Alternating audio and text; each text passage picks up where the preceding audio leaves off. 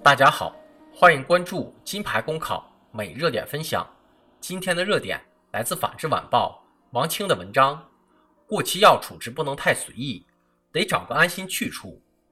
据人民日报报道，如今不少居民为家里存的过期药品发了愁，扔了吧，怕有环境污染；不扔吧，还真不知道怎么处置。根据国家危险废物名录，生产、销售。及使用过程中产生的过期失效药品属于危险废物。与一般废弃物不同，危险废物危害更大，随意排放、储存可能会在雨水、地下水的长期渗透、扩散作用下，导致水体和土壤的污染，进而影响人类的健康。除了污染环境，处置过期药时过于随意，还有可能会被不法分子利用。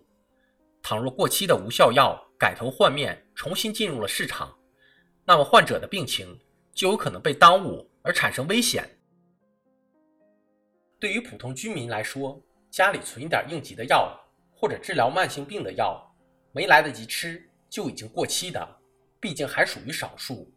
但可以想象的是，在诊所、医院、药店等地，也可能存在着为数不少的药品尚未卖出去就已经过期。据报道，此前曾有一家药企的调查数据显示，全国一年过期药品约有1.5万吨。正如全国人大代表、甘肃盛达集团股份有限公司董事长赵满堂所说，大多数药品过期后容易分解、蒸发、散发出有毒气体，造成室内环境污染，严重时还会对人呼吸道产生危害。由于缺乏完善的回收机制，大部分过期药品。被作为生活垃圾处理，造成空气、土壤和水源环境的污染。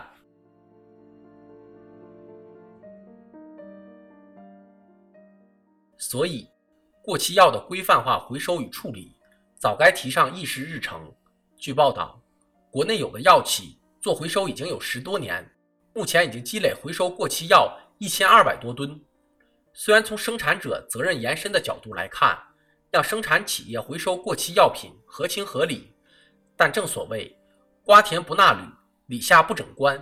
如果回收过期药的责任都交给生产企业，那么相关的监督工作一定要做到位，切莫因为个别企业的责任缺失而导致过期药重新流入市场的情况。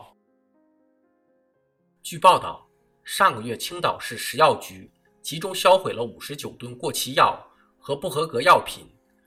在食品部门执法人员的见证下，轰隆隆的机器将一箱箱药品吊进拉进焚烧锅炉，焚烧产生的炉渣和飞灰经预处理后进入安全填埋场填埋，彻底实现无害化处理。这样的做法显然应该推广。相比较而言，监管部门集中处理的过期药品，比药厂去处理更能避嫌。此外，过期药的无害化处理。和防范过期药重新流入市场，也是一项工作的两个侧面。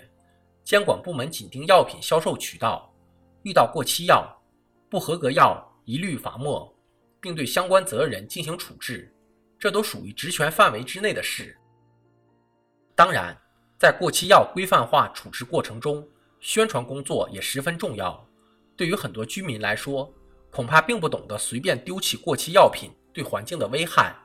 也不知道如果不乱丢该送到哪里，还有一些小气的人恐怕会心存侥幸，生了病翻出家里的过期药继续吃。所以多多宣传，告诉大家应该如何处置家里的过期药品，也是关注的重要工作。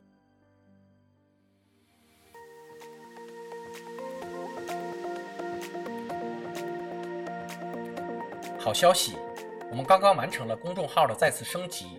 升级后的内容也将更加全面。现在有面试免费课程和面试真题，我们也会逐渐包含行测、申论、遴选等内容，是大家备考学习的有效助手。请您关注我们的公众号“金牌公考”，我们将把最优质的服务、最耐心的讲解奉献给大家。公考路上你不孤单，金牌公考带你上岸。